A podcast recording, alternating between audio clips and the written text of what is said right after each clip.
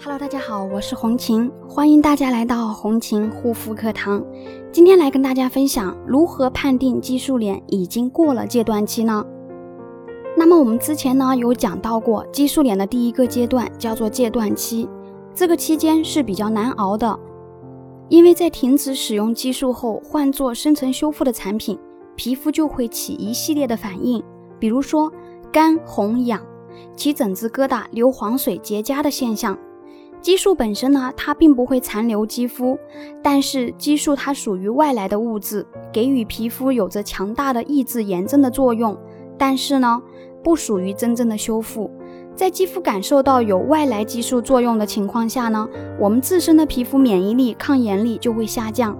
那这个时候相对来说呢，外用激素停用后之前的皮肤问题呢？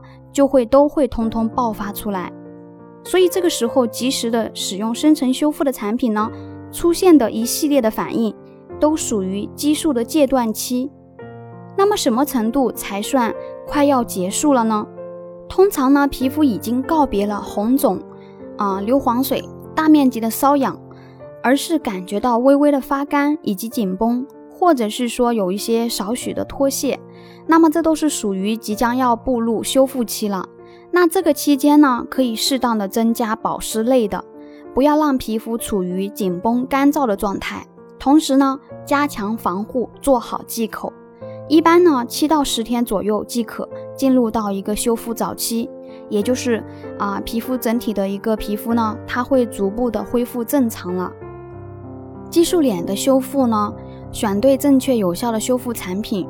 很重要，但是修复期间的一个专业指导啊，正确的方式方法也是非常重要的，以及你自己的配合、饮食方面的忌口都是息息相关的。如果你也有激素脸、皮炎方面的肌肤问题困扰，可以加我的微信幺三七幺二八六八四六零。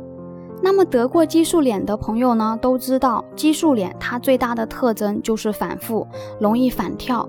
那么下一期我们讲激素脸过了戒断期后，应该如何警惕反跳呢？好了，今天的分享就到这里，感谢大家的收听，我们下一期再见。